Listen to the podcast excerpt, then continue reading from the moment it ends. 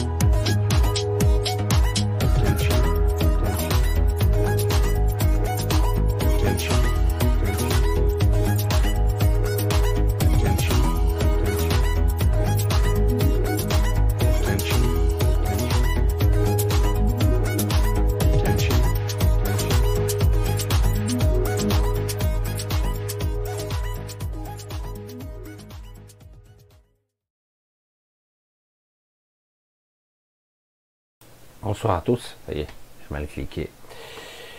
Je remets à zéro, tout est ok. Et je suis à vous tout de suite. Alors je regarde les jauges, les machins.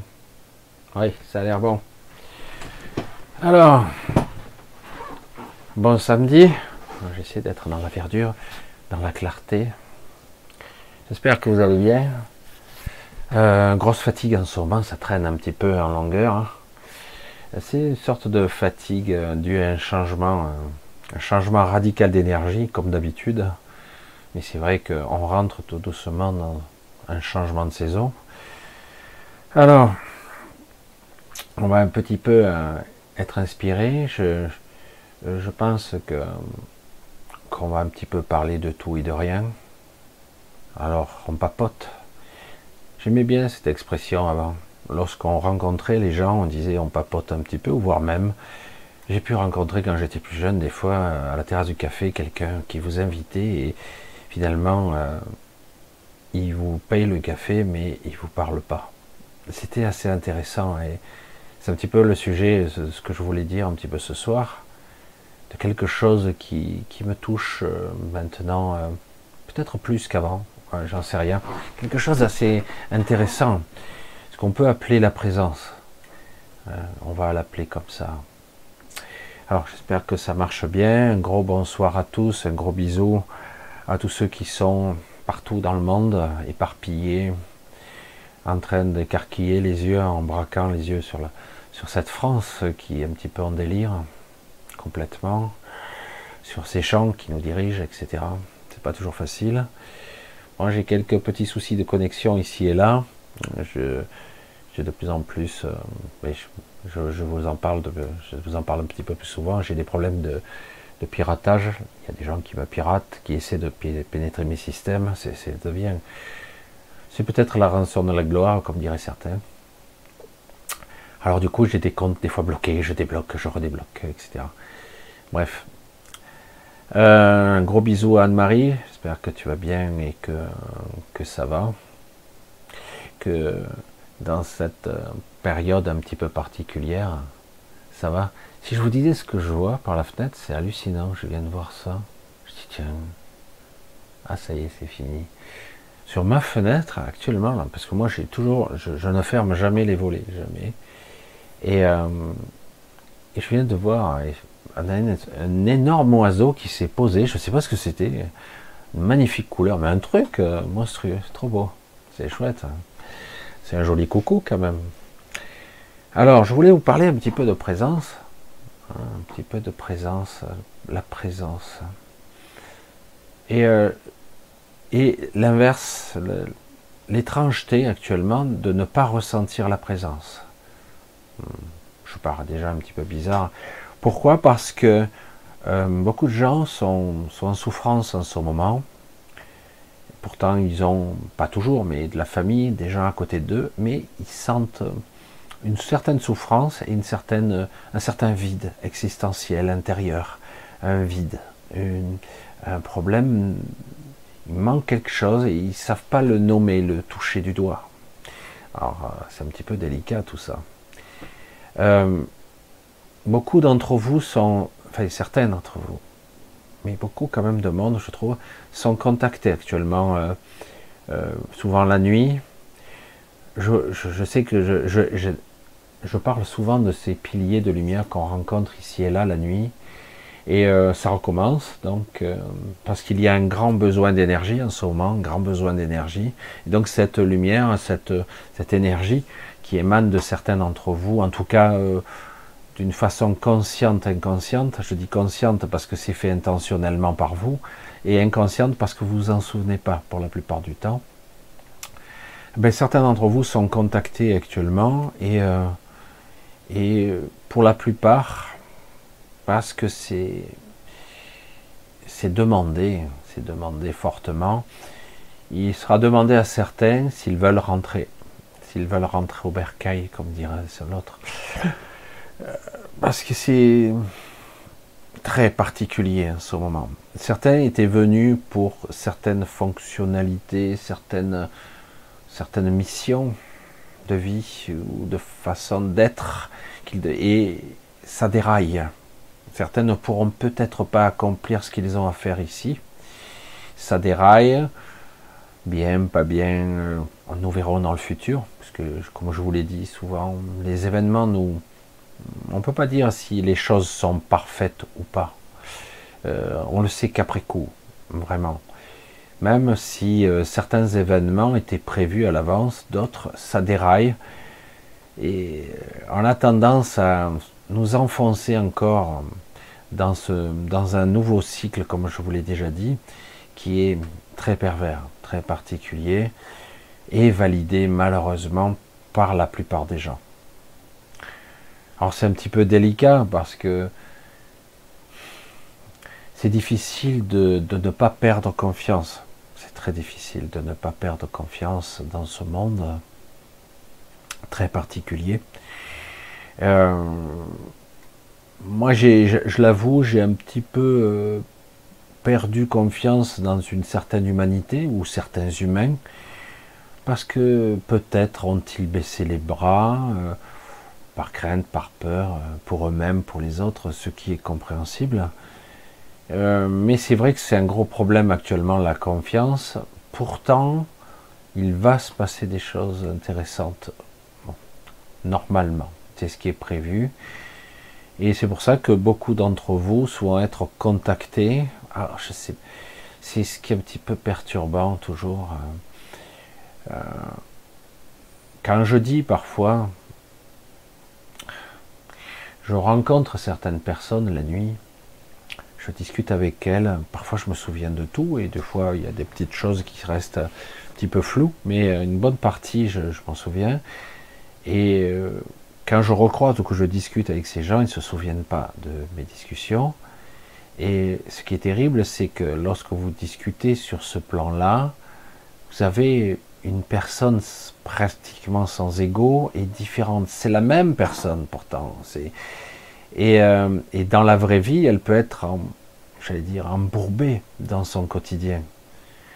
Euh, du bon côté, parfois, elle, croit que tout va bien, mais euh, on dirait que c'est pas la même, il n'y a pas la même vibration de la personne. Mais toutefois, vous serez contacté pour qu'on vous demande si vous voulez rentrer pour certains, d'autres continuer. Alors j'ai vu que certains qui sont déjà euh, ici, euh, comme moi et d'autres, euh, continuent, continuent le chemin. En ce qui me concerne, des fois, il m'est j'avoue que à chaque fois qu'on me pose la question, j'hésite. Euh, ici, ça peut être quelque chose d'assez intéressant, lumineux, parfois même magnifique, mais vous le voyez, on vous empêche de briller. Et c'est ce qui est un petit peu agaçant. Comment un petit groupe d'individus, mais vraiment une minorité, a pu ou continue à empêcher de vivre la ma- majorité? Certains diraient, nous nous sommes le troupeau, donc, euh, et nous sommes mal étalonnés, avec un mental buggé, donc quelque part, nous ne pouvons qu'obéir. C'est plus compliqué, en fait. C'est beaucoup plus compliqué que ça. Je ne vais pas rentrer dans une forme de noirceur, parce que c'est pas le cas. Je vous l'ai déjà dit, et peut-être que je l'ai dit aussi en aparté à des petites personnes, des personnes de toutes sortes, personnes qui étaient perdues, et d'autres qui étaient bien éveillées, et euh, donc à certaines personnes qui sont des fois des enfants, qui m'ont étonné, c'est pour ça que je dis souvent des petites personnes, parce que pour moi ce sont des personnes en devenir, même si j'aime pas le terme personne, personne c'est quelqu'un. hein. Je ne vais pas rentrer sur les jeux de mots, hein, mais j'entends des bruits dehors. J'espère que ça va aller. Mais c'est vrai que c'est assez perturbant de voir que je rencontre toutes sortes de personnes et que je peux arriver à, à voir que ces gens-là ont pris leur décision, en fait. Euh, alors, au départ, je me disais peut-être que ces personnes sont euh, typiquement des gens qui, qui ne savent pas ou qui ont oublié, qui ont plus de certitude, qui s'accrochent désespérément à cette vie pitoyable, je vais le dire comme ça, même si certains trouvent que c'est extraordinaire, c'est une expérience unique. Bien sûr que c'est une expérience unique, mais euh, pour avoir éprouvé d'autres aspects et d'autres plans, c'est extrêmement étriqué, c'est extrêmement limité. Ça reste une expérience, mais euh, tôt ou tard, il y a une sorte de frustration de ne pas maîtriser, en fait, de ne pas vraiment faire de vrais choix et d'avoir le, le vrai retour euh, lumineux qui correspond. Quelque part, nous, nous sommes tous prêts à nous sacrifier, d'une certaine façon. Nous sommes tous prêts même à souffrir, mais à la condition de comprendre le pourquoi du comment. Et au niveau de l'intellect et du mental, ça dépasse notre entendement à ce niveau-là. J'ai souvent fait le- l'expérience d'être de, l'autre côté, hein, à plusieurs, plusieurs étages, j'allais dire, et de me rendre compte que c'était cool, ça, c'est bon. Et j'étais sûr de mon choix. Et chaque fois que je revenais ici, je me remets à douter, des fois. Et donc, il faut que je me remette chaque fois dans des positions, euh, un état de présence, on y revient tout doucement, à un état de présence qui serait euh, plus proche, plus intime, plus chaleureux, plus compassionnel et complet, complet.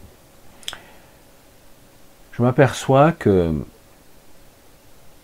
nous avons tous l'impression d'être incomplets ici et nous avons tous, tôt ou tard, des sensations de manque de quelqu'un, de l'absence de quelqu'un. C'est une personne que vous avez peut-être perdue ou euh, parfois ben, vous avez rompu simplement ou parfois elle est décédée tout simplement. Mais parfois c'est plus mystérieux, c'est une sorte de deuil de soi-même. Et c'est beaucoup plus pervers parce que on ne peut pas vraiment l'identifier parce que on est coupé et on a cette sensation de coupure et d'isolement. J'allais dire d'une certaine forme de solitude qui parfois est bien vécue, mais souvent mal vécue. Je sais que tout ça, c'est un petit peu étrange, euh, mais vous avez tous besoin de repères. Désormais, on en a, c'est un besoin vital. Devant maintenant l'émergence, l'émergence de, de, dire, d'une nouvelle évolution. C'est vrai qu'on pendant longtemps on me parlait d'ascension. Euh, ça ne sera pas le cas pour tout le monde. On va parler plutôt d'évolution. L'émergence d'une nouvelle évolution, euh, une nouvelle souffrance émerge à fleur de peau qui pourrait empêcher ou la retarder cette évolution. Pourtant, cette évolution, cet éveil de conscience euh, vraiment, euh, j'allais dire, multidimensionnel, elle est nécessaire et magnifique aussi. Si elle a lieu en plusieurs étapes, je pense, elle sera de façon graduelle et parfois radicale. Chacun de ces paliers seront très très difficiles à vivre. J'allais dire comme ça, c'est vrai que c'est un petit peu compliqué.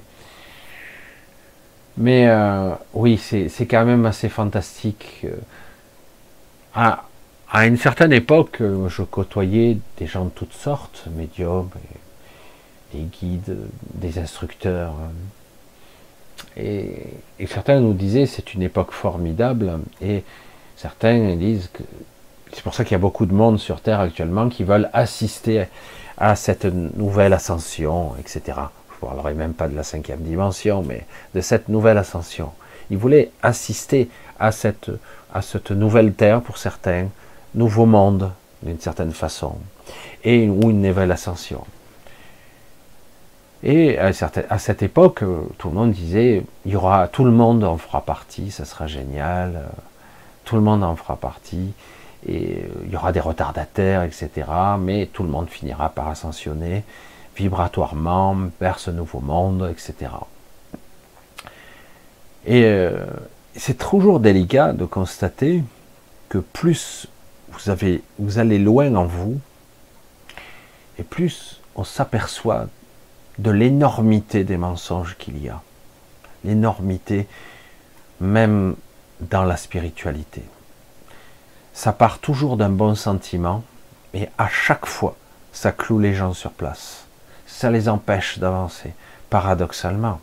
Si presque on leur avait dit, euh, vous avez rien, restez sur vous, n'attendez pas, euh, j'allais dire, pour certains c'est l'apocalypse, la fin des temps, euh, le déluge, qu'importe, n'attendez pas l'ascension, le Messie, le Sauveur, qu'importe.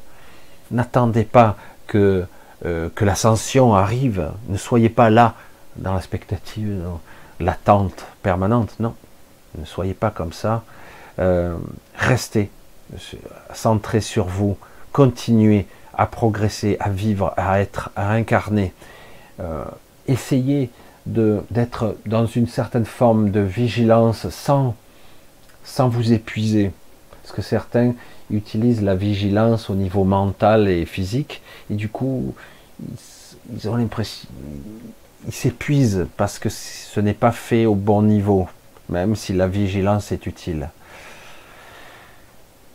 Beaucoup de choses se passent en Sorbonne, beaucoup de choses se passent, et c'est vrai qu'il va y avoir un hiver un petit peu bizarre, comme d'habitude, on commence à avoir l'habitude, mais c'est vrai que à chaque année, euh, qui aurait cru il y a quelques années encore qu'on vivrait une période Covid Quoi? C'est quoi ça, Covid? Ah ben, tu le sauras. Tu le sauras. Qui aurait pu croire à quel point qu'il y aurait autant de mensonges? Qui aurait pu croire que un individu tous les soirs vous compterait les morts? Comme si c'était euh, bien, comme si ça servait à quelque chose oui, ça servait. Qui aurait pu croire qu'il y ait autant de mensonges et de manipulations qu'on pourrait privilégier une guerre plutôt qu'une autre hein, Que ça, c'est primordial et que les autres, on peut les laisser crever, on s'en occupe pas. En fait, on n'en parle même pas. Comme ça, c'est réglé. Et euh, beaucoup de gens meurent sous les bombes, meurent tout simplement dans l'indifférence la plus totale. C'est triste. C'est le monde d'aujourd'hui c'est le monde de la paix, le monde de la justice. Hein. C'est difficile de vivre dans un monde comme ça, quand on a commencé à réaliser, quand on, un petit peu, on a un petit peu ouvert, les yeux. C'est très difficile de dire, mais je peux faire quoi, moi, à mon niveau euh? Parce que ces gens-là, euh, ils font que blablater, ils parlent, ils, envoient des, dizaines ou des centaines de milliards pour faire la guerre, des armes, etc. Et d'autres meurent, et on s'en fout, pour des intérêts bizarres, euh, détournés, étranges. Il y a euh, ces gens-là sourient, qui nous dirigent, ils se font prendre en photo, quoi. Et on reste, euh, pour ceux qui sont un petit peu ouverts et éveillés, ils se disent mais qu'est-ce qui se passe? Ces gens-là sourient, se congratulent, se frottent le dos, ils sont là, ils sont presque heureux, souriants, et, euh, et après ils vont se faire un bon resto euh, qui coûte la peau des fesses sur le dos des contribuables, et on se dit et, et les autres, euh, euh, les gens sont en train de souffrir, de mourir, euh, de douter, euh, l'incertitude. euh, et pourtant, ils sourient, ils se font prendre en photo, euh, ils prennent des décisions euh, de façon arbitraire. Il y a un décrochage avec le réel, qui n'est pas le réel d'ailleurs.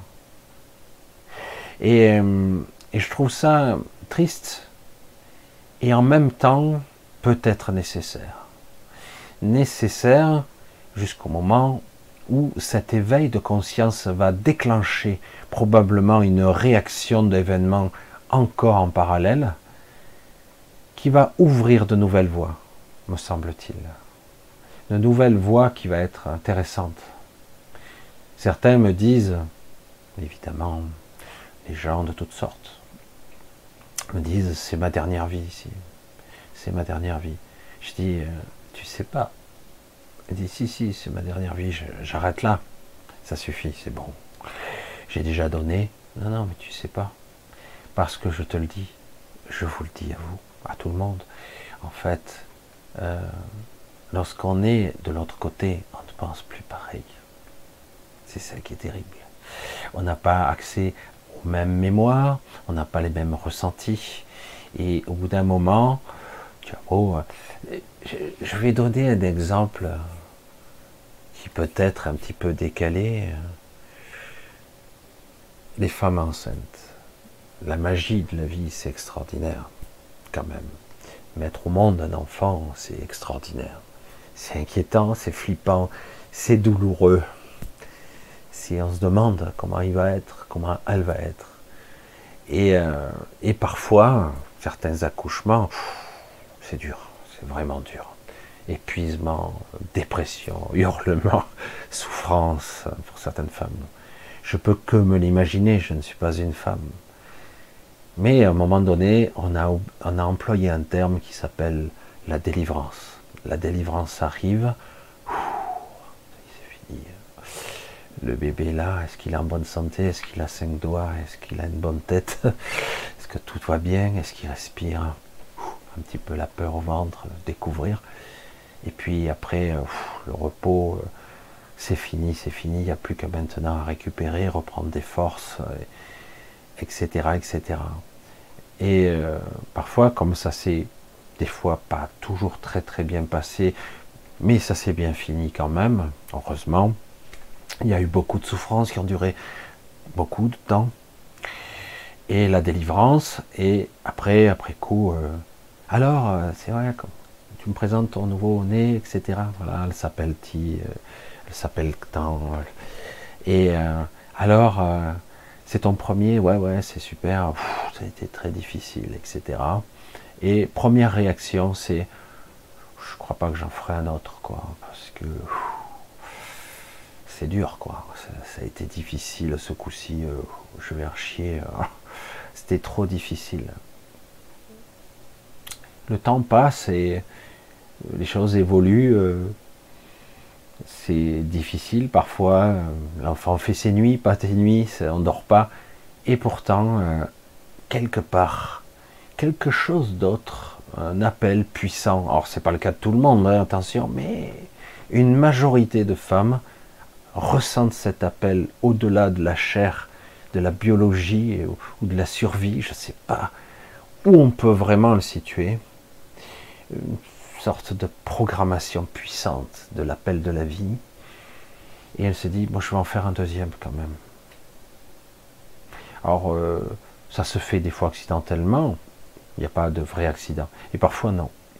Et non, parfois c'est intentionnel. Je dis, je vais en faire un deuxième, ça, ça sera bien. Comme si quelque part, il fallait que je fasse mon quota, quoi. Et je vais en faire un deuxième. Et, mais tu m'avais dit que tu avais souffert. Ouais, je sais. Mais euh, je ne peux pas supporter d'avoir qu'un enfant unique. Alors certains, ils en font qu'un quand même. Mais alors, ils se posent plein de questions, il y a de l'existentiel, etc. Bon, ça se fait, ça se fait pas. Mais globalement, il y a cet appel très puissant qui nous pousse à continuer quand même. Je dis, mais t'es maso, t'aimes souffrir euh, Il y a quelque chose d'autre qui est en jeu. Alors, ça peut être de la biologie, comme je l'ai dit. Ça peut être euh, l'appel de la vie. hein. Et, euh, mais ça peut être aussi quelque chose de beaucoup plus étrange, subtil. Un être qui demande à venir au monde, un être qui demande à ce que vous soyez vous, le parent, et même si c'est pas conscient, l'appel est entendu. Euh, je ne sais pas comment on pourrait expliquer ça plus directement. Je pense que je suis clair, mais ça vient d'ailleurs et c'est très puissant. Et de la même façon, donc c'est pour ça que je vous le confirme. Donc, euh, je vous le confirme, en réalité, c'est comme ça que ça se passe lorsque vous vous déconnectez, entre guillemets, de votre corps, de ce mental, de ces ressentis, de cette souffrance physique, de cette souffrance morale parfois, de ces doutes existentiels qui, qui sont là omniprésents chez beaucoup de personnes, même si certains font semblant de vaquer à leur quotidien comme si tout- ce n'a rien été. Mais toutefois, euh, c'est très compliqué et c'est pour ça que beaucoup replongent dans la matrice. Euh, tête première, c'est compliqué de, de maîtriser ces états de conscience, ces états de mémoire, surtout lorsque vous pensez être sûr de vous.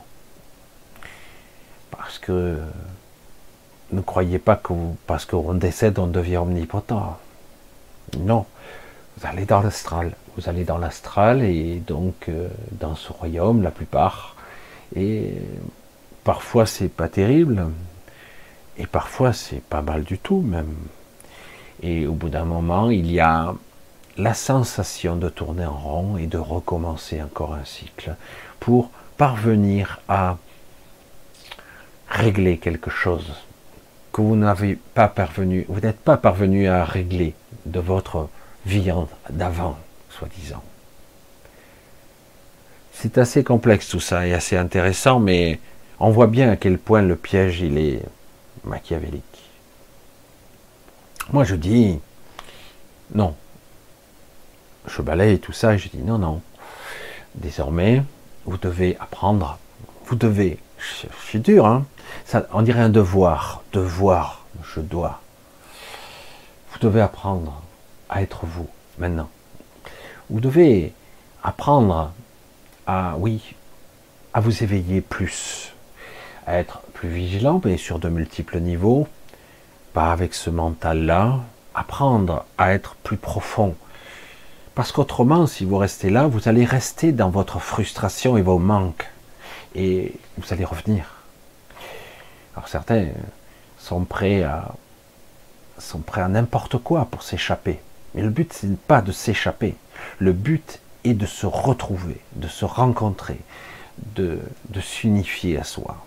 Je sais, toujours, ça reste abstrait pour beaucoup. Pourtant, parfois en discutant avec euh, pas mal de gens, je m'aperçois que ces gens sont connectés à eux. Ils ont parfois des réflexions ou des, ressentis qui sont purement connexion, qui sont purs, pur, j'allais dire, pur soi. hein. Pas de la soie, euh, le tissu. hein. Pur soi-même. Vraiment un signal de pureté. Et ils s'en aperçoivent pas. C'est naturel. Je dis, regarde là. Non, non, euh, non, non, mais ça me semblait juste. Et, et c'est ça qui est intéressant de ne pas percevoir la différence, en fait. Très, très étonnant, très compliqué de ne pas percevoir la différence de, de pouvoir faire quelque chose, d'être, d'incarner, de ne pas comprendre la différence entre je suis dans l'ego, je suis dans le superficiel, je suis dans l'artificiel, dans le futile et l'inutile. Ok, tu as le droit, si tu en es conscient, que tu veux profiter, tu veux faire de l'expérience. Mais en même temps, avoir une perception subtile, beaucoup plus intuitive, beaucoup plus euh, étrange et vraie, authentique. Une connexion au divin, à soi, à l'absolu, si petite soit-elle parfois, qui demande qu'à grandir et de temps en temps, euh, vraiment faire focus dessus. Ça se fait de façon intuitive. Il n'y a pas à forcer à être. C'est intuitif. Et je le vois chez tout le monde, en fait. tout le monde, tout le monde. Tu es un peu fort, Michel, sans déconner. Non, pas tout le monde, en fait. Euh, ça serait plutôt euh, quelque chose qui se fait sur une partie de, cette humanité qui a besoin d'une réponse existentielle beaucoup plus transcendantale, beaucoup plus puissante. Sinon, c'est le vide, c'est le manque, c'est la frustration, c'est je tourne en rond, je fais, mais ça sert à rien. C'est là une journée sans fin qui commence et qui finit. C'est tout le temps comme ça. Alors, mais apprendre à être vigilant et de percevoir parfois des petits instants d'une journée, ne pas s'endormir où on est connecté. Et de le percevoir au-delà de la forme, au-delà de l'apparence. Dire ah oui, là j'ai. Parfois on doute, parce que ça paraît trop. Ah non, quand même. Moi j'ai eu tellement d'exemples Certains, pourraient même les appeler. Oula, je vais faire attention avec mon micro de ne pas l'accrocher encore. Parce que j'ai le pied où il faut pas. Ça vous fait rire, hein Moi aussi. Voilà. Ah, parce que j'ai changé les branchements. Voilà. Voilà. Donc, au-delà de, du paradoxe de la vie, des éléments extérieurs, politiques, de guerre ou je sais pas quoi, de crise économique, de chauffage ou je sais pas quoi, d'énergie, d'argent tout simplement, eh bien, se cache en fait une réalité paradoxale. C'est à la fois beaucoup de souffrance et de frustration pour certains, euh, d'incertitude. Le monde de l'incertitude, ça y est, on est dedans. Hein. Le royaume de la peur et de l'angoisse. C'est génial. Et en parallèle, vous avez euh, certains qui disent ben, ça roule pour moi, tout est ok. Euh, c'est vrai, je, vois hein, que tout ça c'est injuste, c'est dégueulasse, et j'ai des moments de passage à vide, mais globalement, ma vie ça va.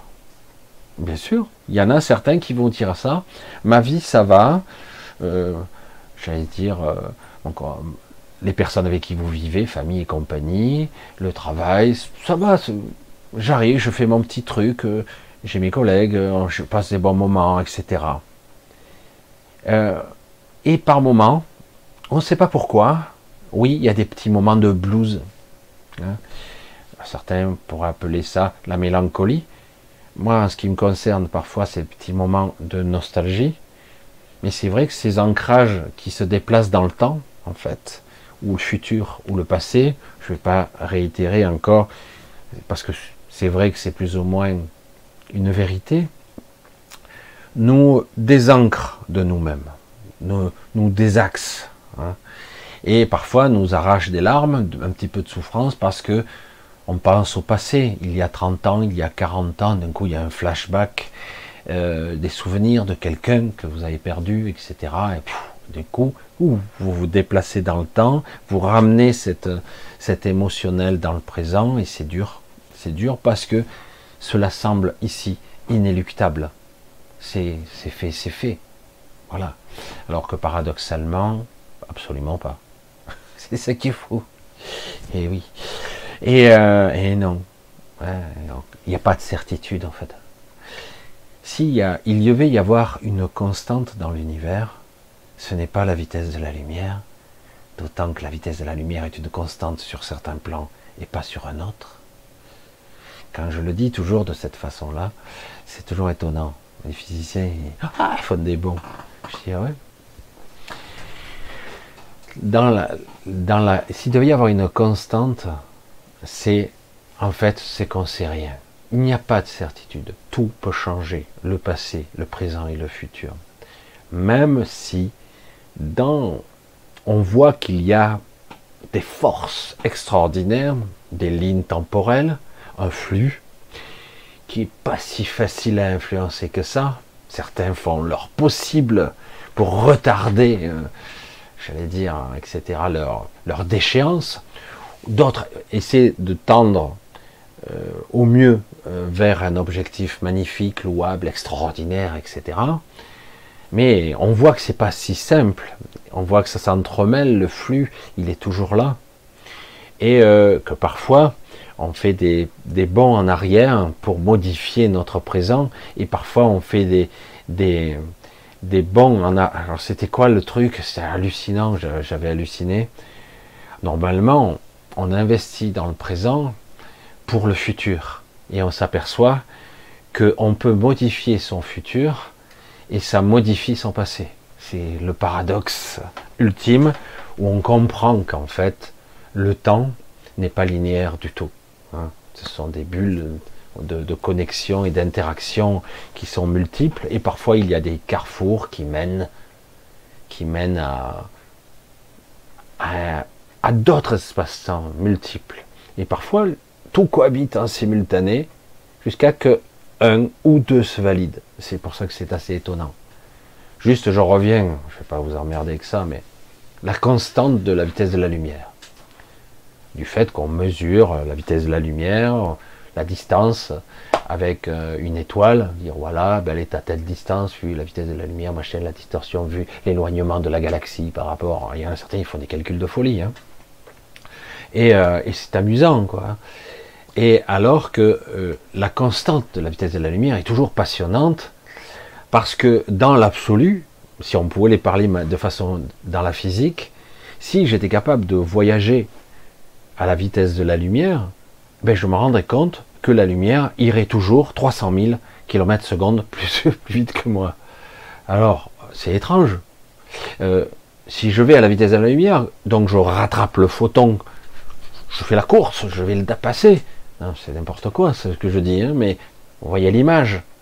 Bien non, en fait, le photon ira toujours 300 000 km secondes de plus que moi. Donc j'ai dit, ça veut dire que donc la dimension lumière photonique est sur un autre plan.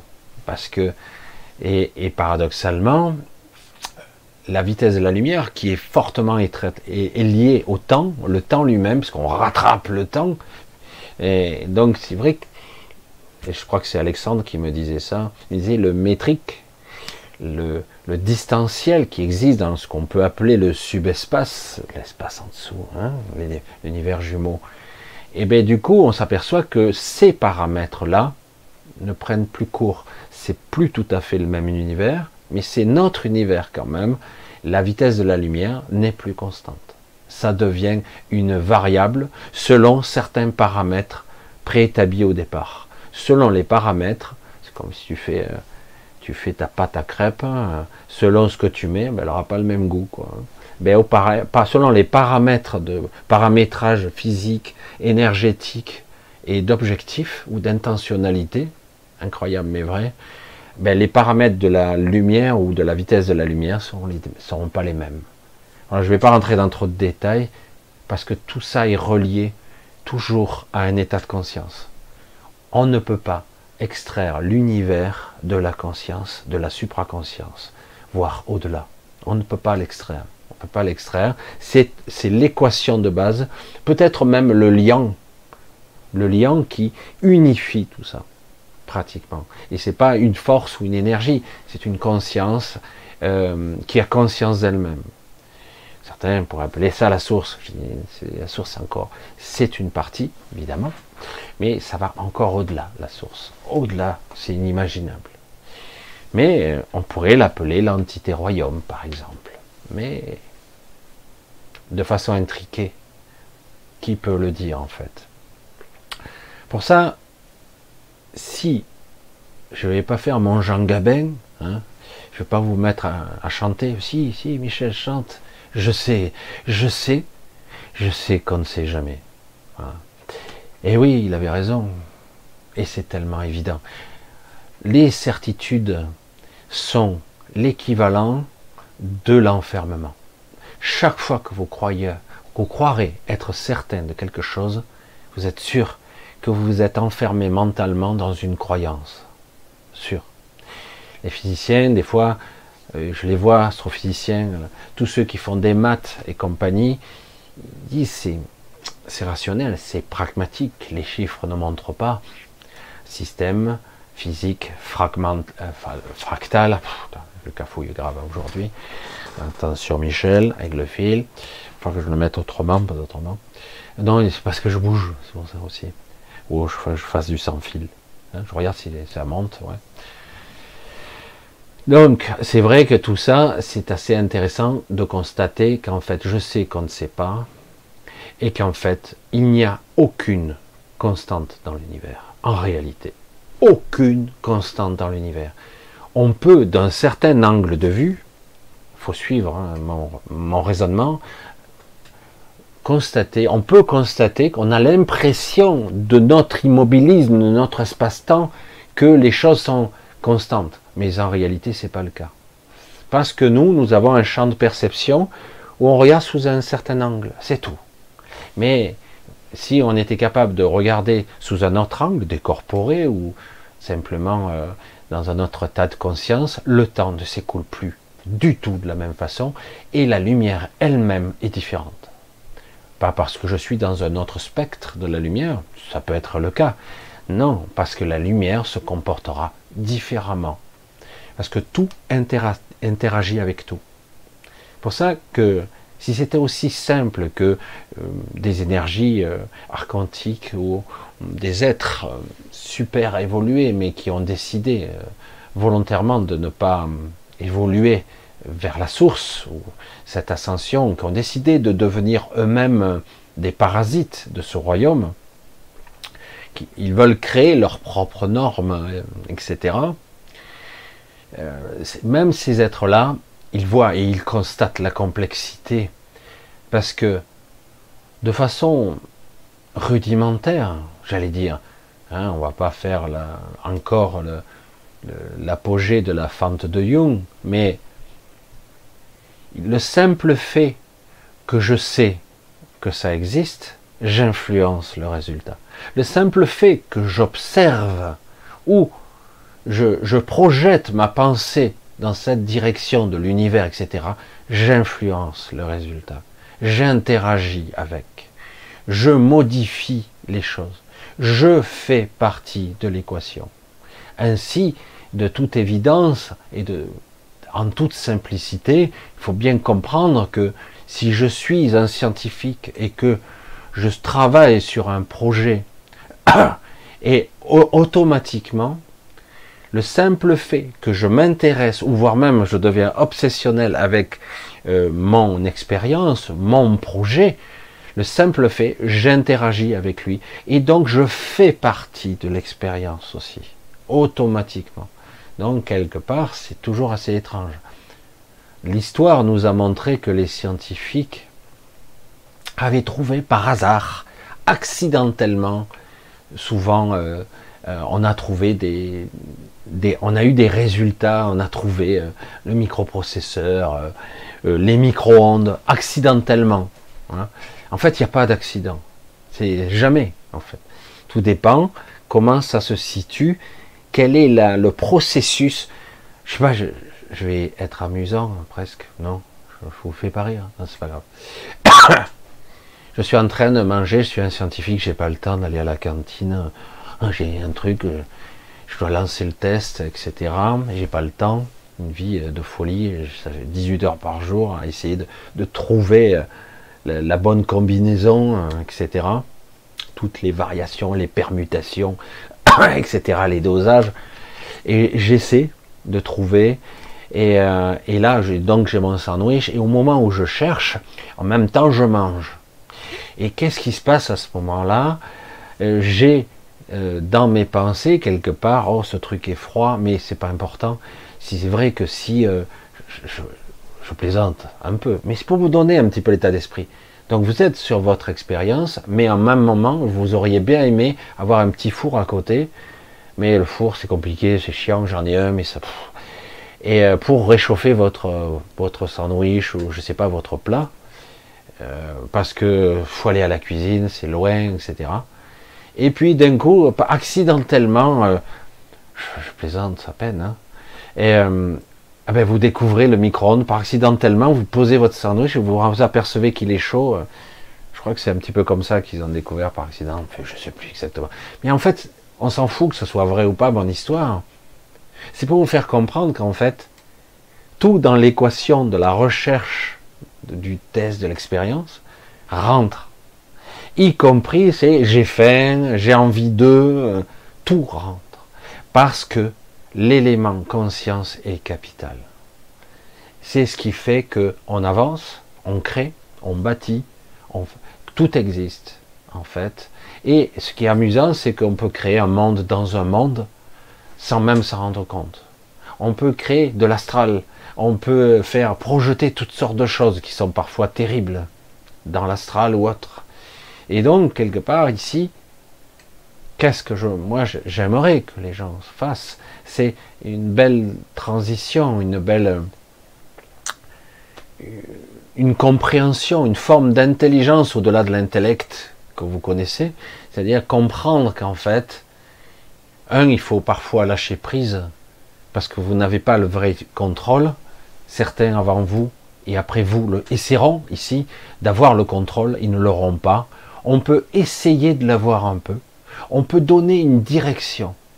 On peut parvenir avec beaucoup de monde, beaucoup de patience et une certaine pureté de conscience à donner une intentionnalité, une projection, une direction. Et euh, mais c'est complexe quand même. Je comprends toujours ce système de vouloir faire des prières pour la paix, euh, des prières collectives, en étant donc par déduction, il faut 5% de la population mondiale pour que le monde change radicalement. C'est pas si simple que ça. Il pourrait y avoir la masse critique, voire plus, ça changerait pas comme ça. Parce que nous sommes dans un monde duel. Tant qu'il n'y aura pas ça, pourtant j'ai beaucoup de respect pour beaucoup de gens que d'ailleurs, euh, je fais des fois les podcasts aussi de ces gens-là, et euh, j'ai beaucoup de respect.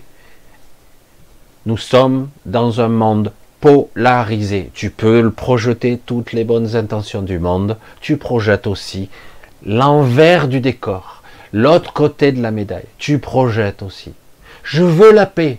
Donc, sous-entendu, de façon associative et intuitive, voire psychologique, tu ressens la paix, ça veut dire que tu, tu perçois la guerre si tu demandes la paix. Donc tu envoies la vibration de la guerre. Non, non, je veux la paix. Oui, pourquoi tu veux la paix? Ça veut dire qu'il y a la guerre, tu la ressens, donc tu la vibres. Comment veux-tu, ou et pourrais-tu extraire ce ressentiment ou cette perception étrange à l'intérieur de il y a ça, donc je vote pour, je vote, je prie pour, je vote, je prie pour la, paix. C'est c'est très complexe ce que je dis parce que c'est l'enjeu de tout ce qui se passe qui fait qu'en fait beaucoup de prières ou de méditations groupées servent le mal plutôt que de, de le neutraliser. C'est c'est un petit peu les trucs pervers. hein. Je ne sais pas si un jour vous l'avez vu, parce que nous, des fois, on regarde. Vous croisez un génie et vous frottez la lampe, hein, comme j'ai fait une vidéo il y a quelque temps, et vous lui demandez trois vœux. Alors ça apparaît simple, comme ça, trois vœux, super, bah écoute, j'en fais trois. C'est toujours ça si j'ai trois vœux. Et il faut faire très attention à la façon dont on énumère ces vœux. Et très attention, parce qu'il pourrait y avoir euh, un sous-entendu tordu. Hein. Et ça se passe pas bien, parce qu'une fois que le vœu est fait, c'est fini, hein, c'est irrémédiable. Donc, ah merde, je regrette, j'aurais dû mieux formuler. Eh. Mais c'est pas évident. Parce que quelque part, euh, il n'y a pas de tolérance face au vœu. C'est pas, attends, euh, je voudrais ça, mais pas tout à fait comme ça, mais comme ça. Voilà. Euh, tu veux ou tu veux pas? C'est blanc ou c'est noir? Polarisé. Duel. Vous voyez? Et euh, c'est vrai que nous, on, on aimerait de la nuance, un arc-en-ciel, un panel. Je dis, je suis désolé, lorsque je veux peindre quelque chose, J'utilise toute la palette. Je vais pas utiliser, comme mon père me disait, il était peintre et euh, il sortait les tubes. Je, je, vais pas utiliser forcément, ça pourrait, mais le, la couleur brute qui sort du tube. Parce que dans la nature, ça n'existe pas comme ça. Il peut y avoir un petit point de ça.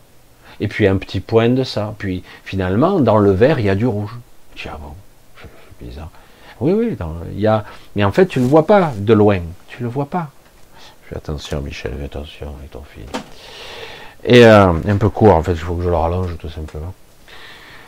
Et euh, c'est vrai que c'est un sujet assez, compliqué de voir qu'en fait, on se fie trop aux apparences, on se fie trop à ce qu'on croit, et on se croit dans la certitude. Il suffit que je prie euh, avec sincérité et vérité, ça suffira. Oui, ça marche parfois, mais en même temps, hum, tu as validé autre chose. Il y a un paquet de merde qui est parti avec. C'est ça le problème.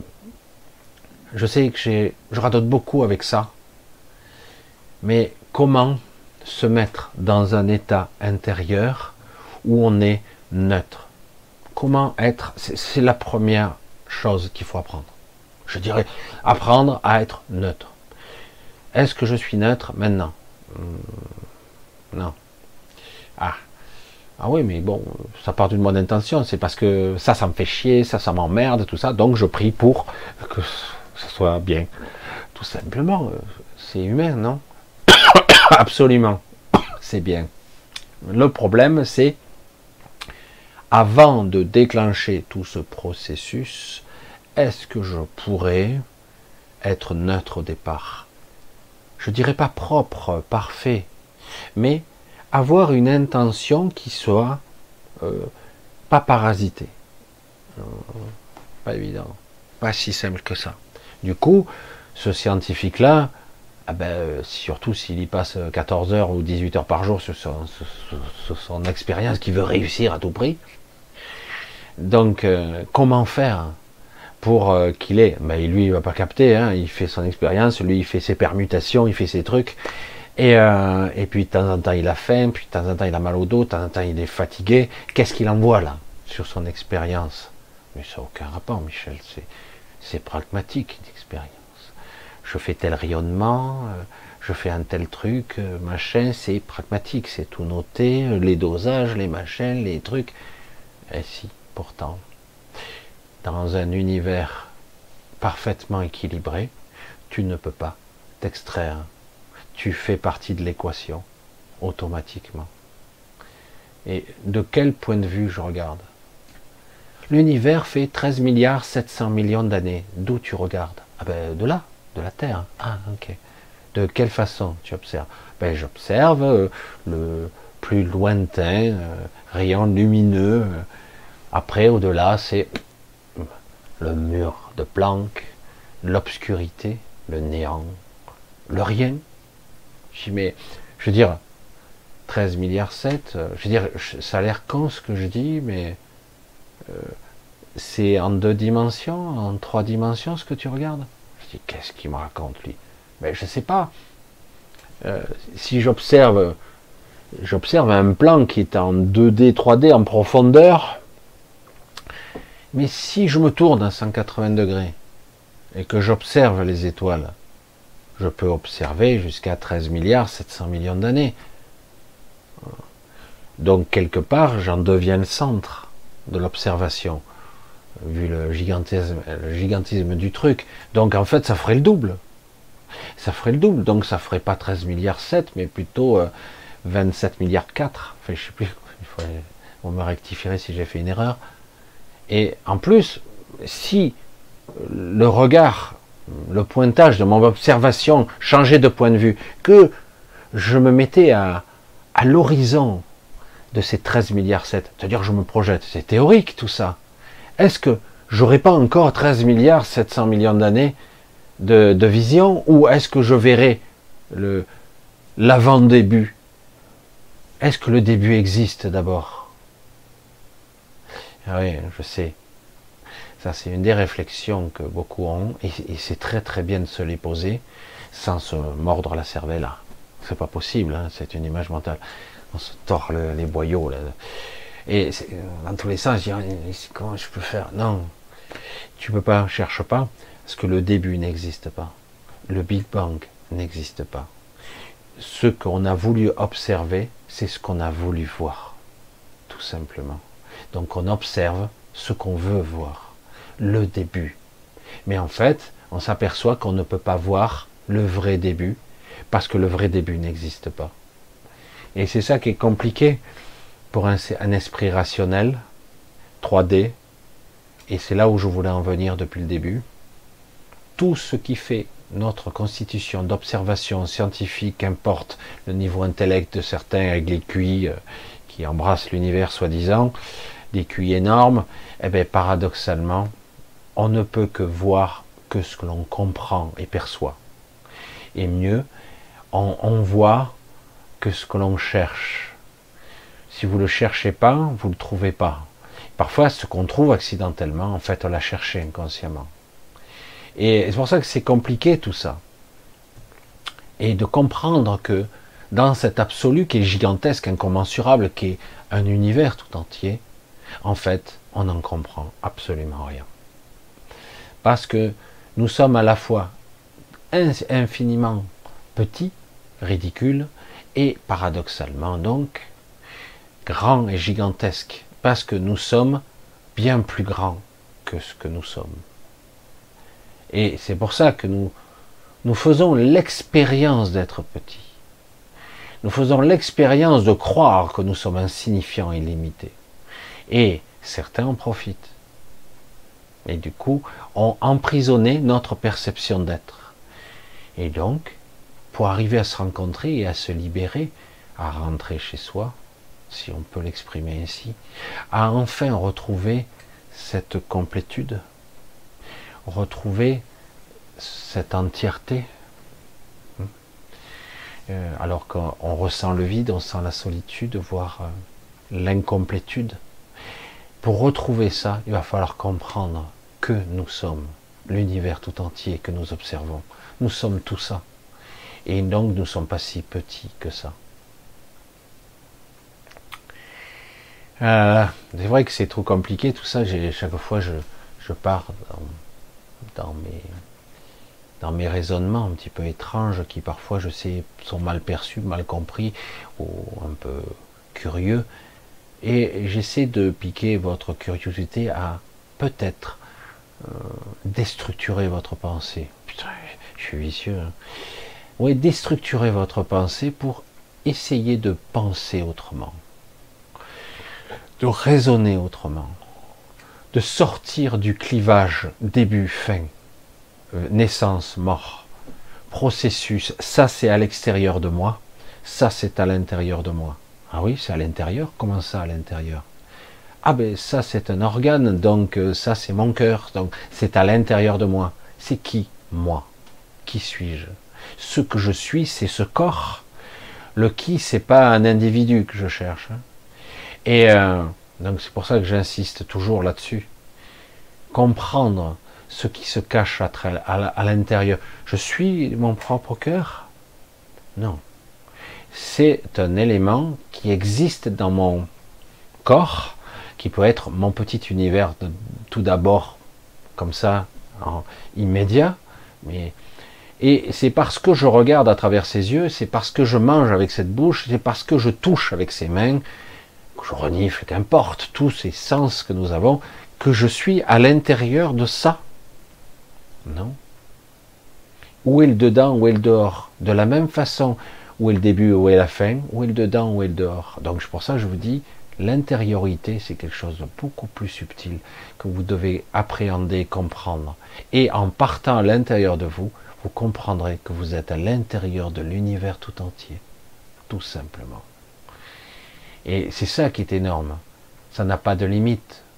Je vous ai raconté l'histoire, cette histoire, il y a déjà pas mal d'années, où, d'une certaine façon, un individu un peu âgé, très âgé, prisonnier dans le coma, ben, avec l'aide de, de Cilia, pour ne pas la nommer, et de son père adoptif, à tous les trois, nous avons ramené le père euh, Gabriel, le père de, de Célia, le père adoptif.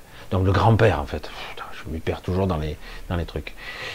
C'est parce qu'il est tellement vieux, lui, il a plus de trois siècles et demi. Je sais, c'est complètement dingue. N'écoutez pas si c'est pas rationnel pour vous. Et donc, il était prisonnier d'un état d'être et d'un doute qu'il a eu. Prisonnier de lui-même, d'une prison mentale, prisonnier de son propre univers mental. Il s'était créé même un endroit, une singularité intérieure, où il était prisonnier d'une sorte de trou noir, d'une masse gravitationnelle extraordinaire, comme s'il était dans un univers. Mais en fait, il était à l'intérieur de lui.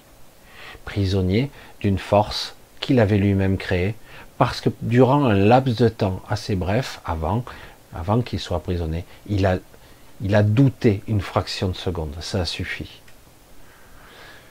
Je sais, c'est complètement abstrait tout ça pour la plupart des gens, et pour comprendre qu'en fait, il n'y a pas de différence entre ce que nous croyons être insignifiant et tout petit, paradoxalement, et l'immensité, le divin et la complexité de l'univers tout entier. Il n'y a pas de différence.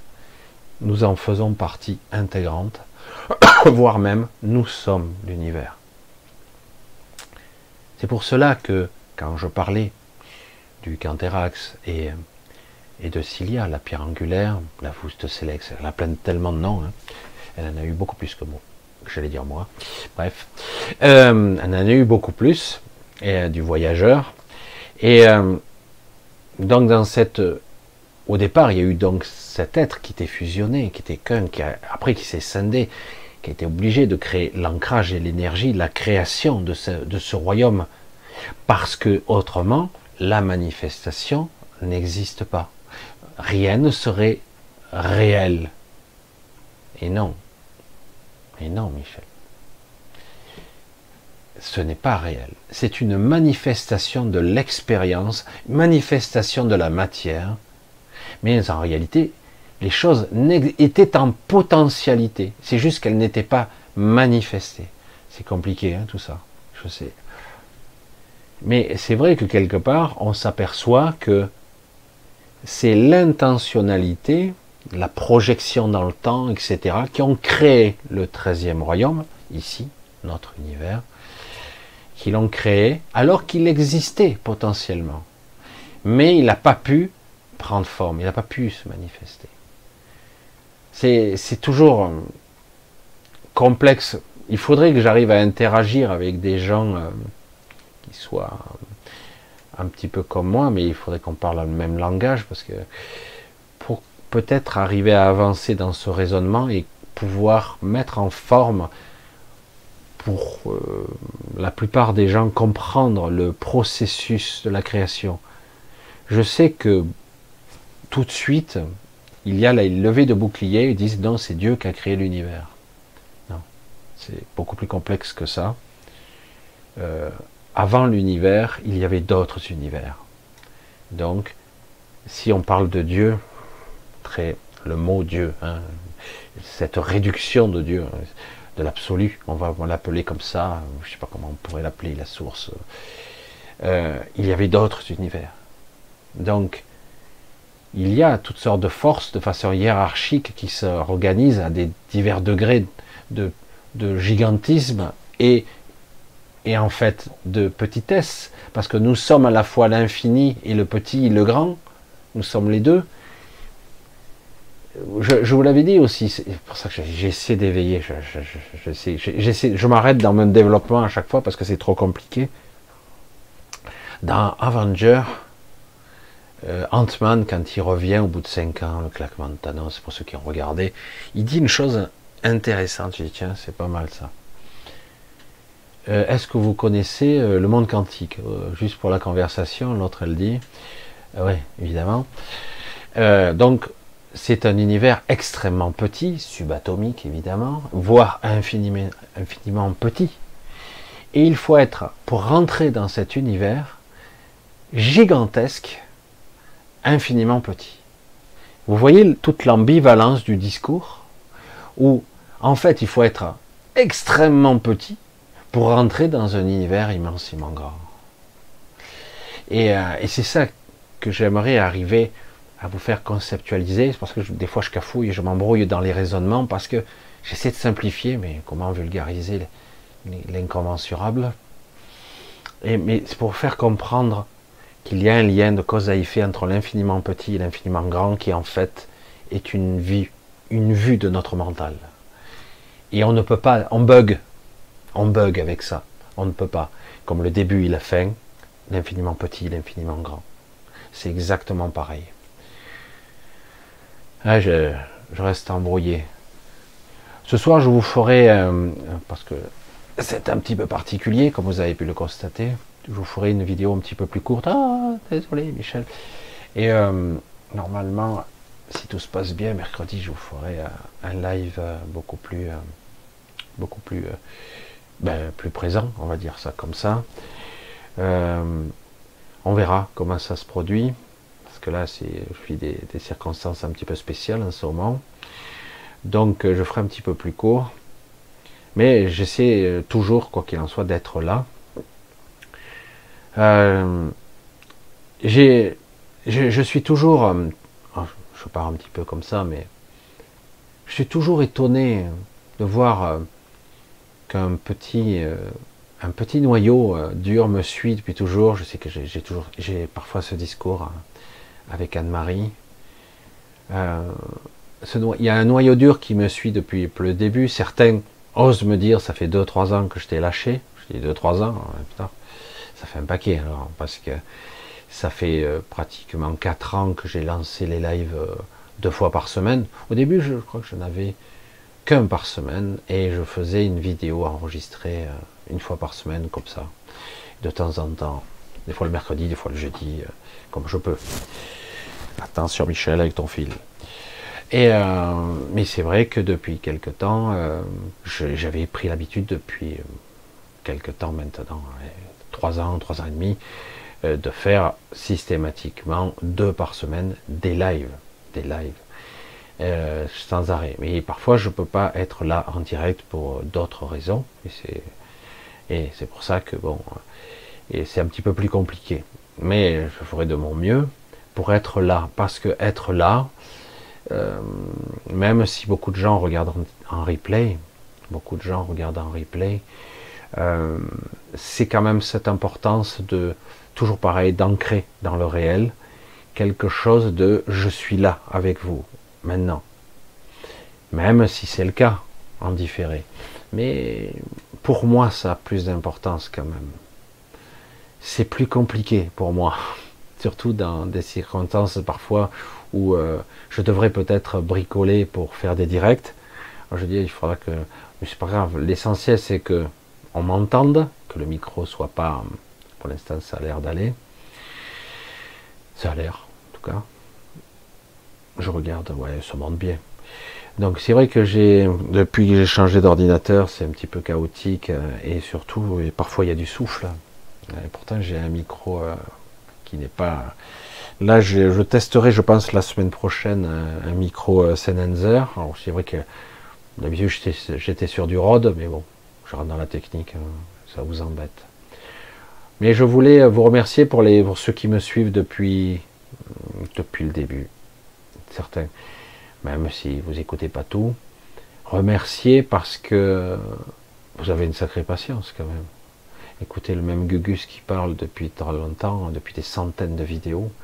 Personnellement, j'arrive pas à être aussi assidu avec les gens que je suis. Même si je continue à les suivre, certains, mais très peu, très peu.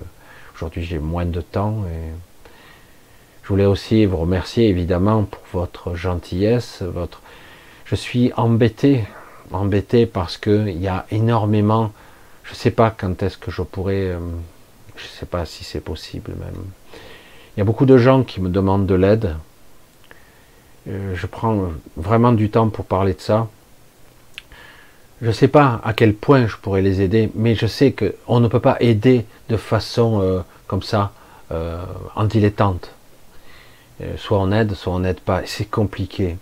Beaucoup me demandent de l'aide parce que quelque part, ils espèrent, ils aimeraient que j'ai une solution ou un début de solution à leur offrir. C'est pas toujours évident parce que euh, parfois les paramètres de la solution sont plus compliqués qu'il n'y paraît. Quand des parents me parlent de leur enfant qui va pas bien, et moi ce que je vois c'est l'enfant, il va à peu près bien, mais il est perturbé, mais surtout c'est les parents qui vont mal. Et eux, ils peuvent pas le voir, ils peuvent pas l'entendre. Que c'est, par exemple, je vous donne un exemple. Euh, euh, imaginez, ici, moi je vis, par exemple, c'est une maison de village, euh, tout en verticalité, c'est pas top top, hein, avec des escaliers à l'ancienne, il faudrait tout casser ici. Mais bon, c'est pas grave, c'est comme ça, c'est comme ça. Mais les marches sont assez raides, et donc le premier réflexe, si j'avais un enfant en bas âge, de dire waouh, je vais l'isoler à un étage en bas, parce que je veux pas que le petit monte ces escaliers qui sont vachement hauts, très verticaux et très inquiétants, parce que j'aurais peur qu'il tombe. Vous entendez? J'aurais peur. Il y aurait toute une appréhension derrière. Et du coup, c'est en décodage, on l'avait bien analysé, bien travaillé là-dessus. Si j'ai peur que l'enfant tombe, il tombe. Il finit par tomber. Surtout si ça m'habite. Cette peur, elle m'habite. Et le problème, il est là. C'est, on rentre dans, oui, c'est rationnel que j'ai peur. C'est parfaitement rationnel d'avoir peur que son enfant tombe dans les escaliers. Et d'un autre côté, plus j'aurai peur, plus je produis l'événement. Je le crée par interaction. C'est pas pour rien que j'ai parlé de tout ce que j'ai parlé tout à l'heure. Donc de toute cette interaction avec la réalité, la peur, d'avoir peur, crée la peur. Et donc, si j'ai peur d'une chose, la chose arrive. Ou elle se manifeste des fois de travers. C'est très pervers. C'est très étrange. Donc, comment faire? Parce que c'est légitime d'avoir peur. Et ne pas avoir peur et rester plutôt dans euh, non, ça se passera toujours bien. Et je manifeste, je vibre, ça se passera toujours bien. Comment je peux être comme ça alors qu'intérieurement je suis. Hein C'est pas évident, non? Et du coup, je reviens à l'argument du départ.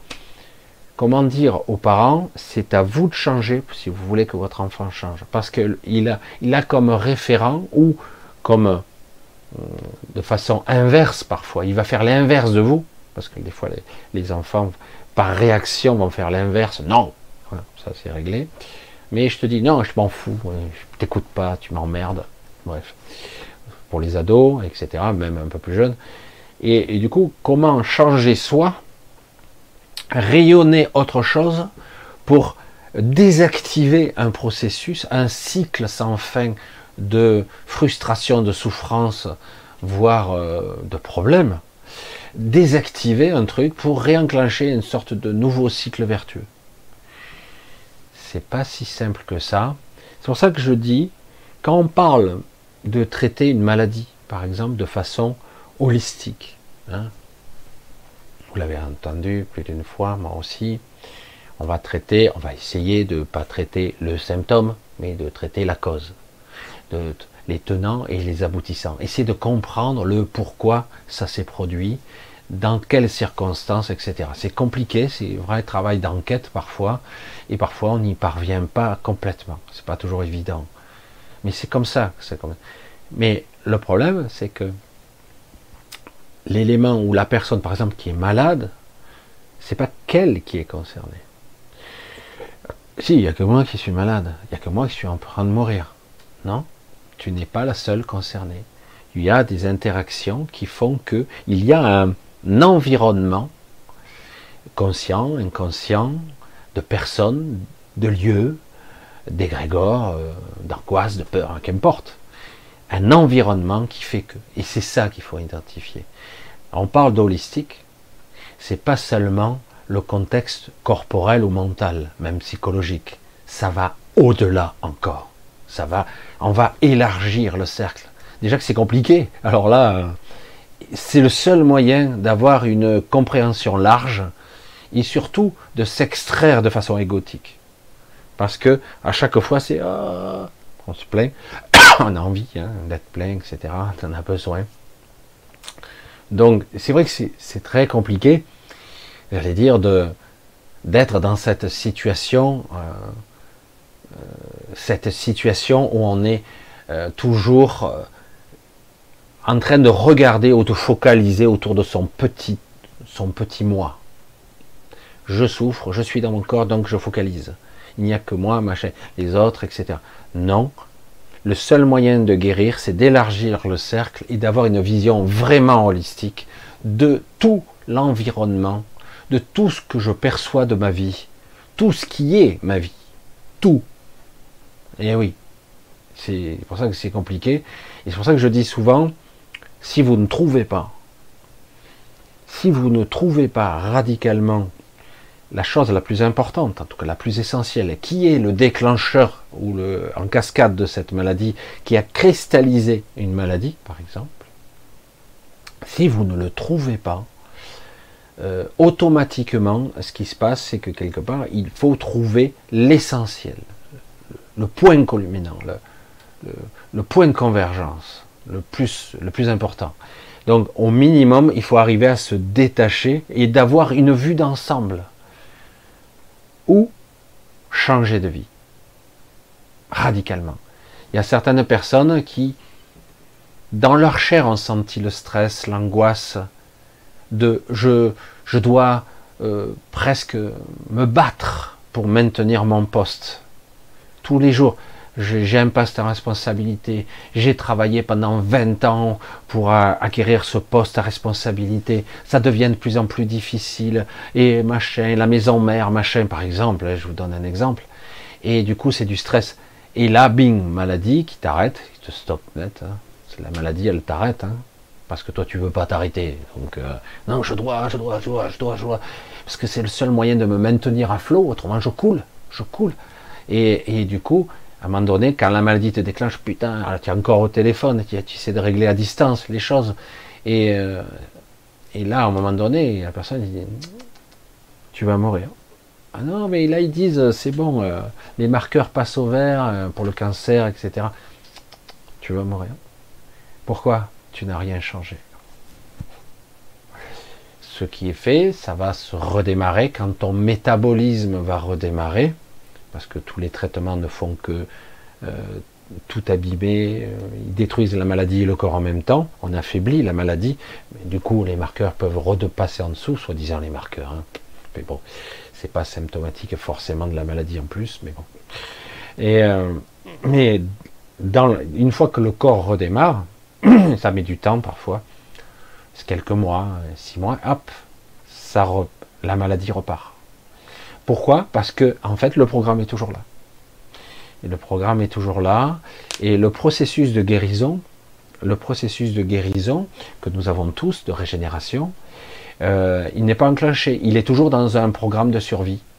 Toujours dans un programme. Il fait au mieux euh, avec ce qu'il croit. L'inconscient n'est pas intelligent. Il est juste pragmatique. Il va au plus court. Il a des informations et il va au plus court il règle le problème, il gagne du temps, c'est tout. C'est une forme de stratégie inconsciente. C'est pour ça que c'est très compliqué de voir dire l'holistique, euh, de façon holistique, toute la globalité d'un événement doit être vue de tous les angles.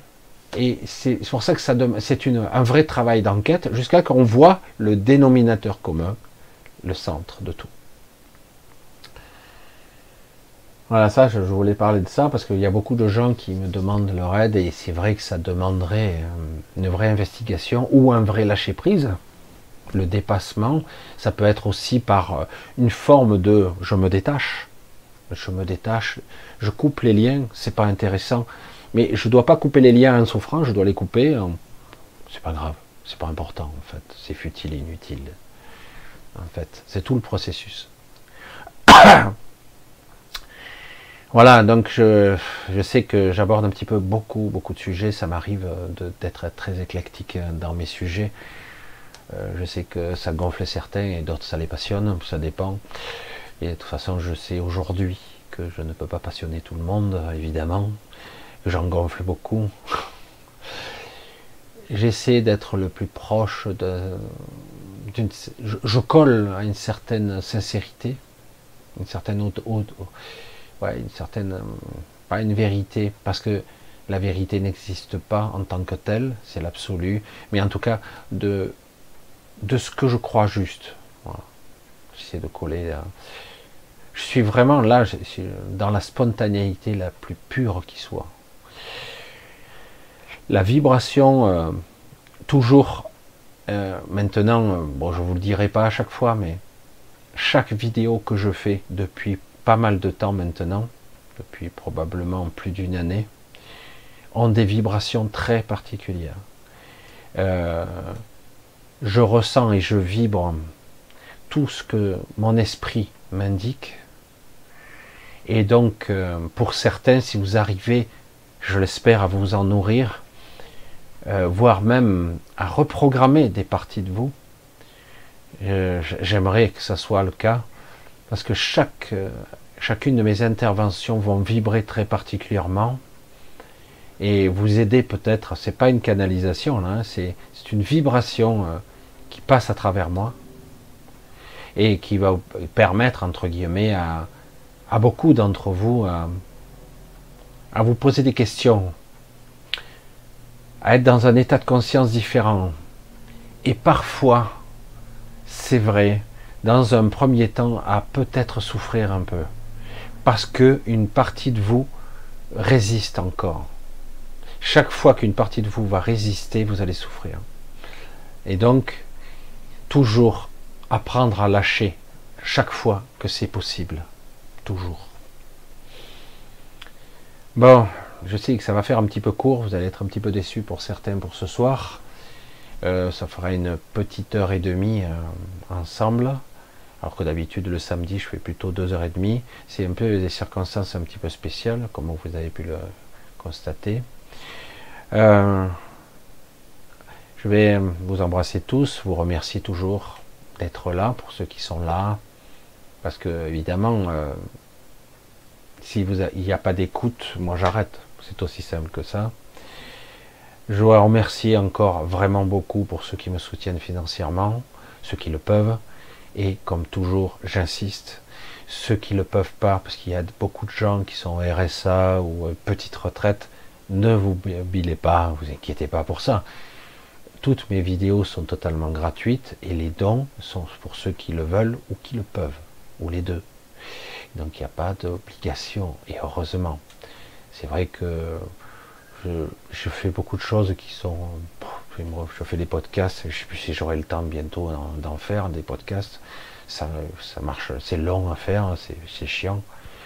Mais euh, je sais que c'est téléchargé beaucoup, mais c'est payant. Voilà, je paye de ma poche. Euh, ça fait quelques années que je fais ça déjà maintenant. Hein, ça doit faire bien six ans que je fais des podcasts. Il y a eu plus d'un million de téléchargements. Tout gratuit. Sur iTunes notamment. Bref, je vous embrasse tous. Euh, je sais c'est un petit peu plus court. On essaiera mercredi de faire un petit peu. J'espère que ça sera de bonne qualité. Parce que je ne sais pas où je serai mercredi. C'est un peu bizarre en ce moment. Donc on verra. Donc euh, en tout cas, je vais essayer de vous faire ça. Et je, vous fais de gros bisous. Tenez bien le coup. Euh, vous prenez pas la tête. Détachez-vous le plus possible. Euh, vous savez, vous avez peut-être compris que vivre est plus important que survivre. Et vivre, c'est pas seulement être prospère. Je connais des gens qui gagnent bien leur vie, ils, ils, survivent quand même. Ils sont pas, ils sont pas heureux, ils sont pas bien dans leur corps et dans leur tête, pas du tout. C'est terrible. Donc euh, vivre, c'est être, c'est incarner, et c'est pas facile ici. Euh, pour certains, je vous l'ai dit, ça va jusqu'au jour où d'un coup tout se déglingue, mais bon, c'est vrai que quand ça se déglingue, c'est du sérieux, quoi c'est du sérieux. Mais allez, j'insiste, toujours, je, je mets trois, trois plombs à vous dire au revoir, c'est toujours un petit peu compliqué. Je vous fais un gros bisou, je vous dis donc à mercredi, voilà, normalement. Normalement, autrement, euh, je vous laisserai des messages s'il y a le moindre petit truc, mais normalement, je vais tâcher de continuer. Tenez bon le cap, à très vite, à très vite. Gros bisous à tous, bye bye, ciao.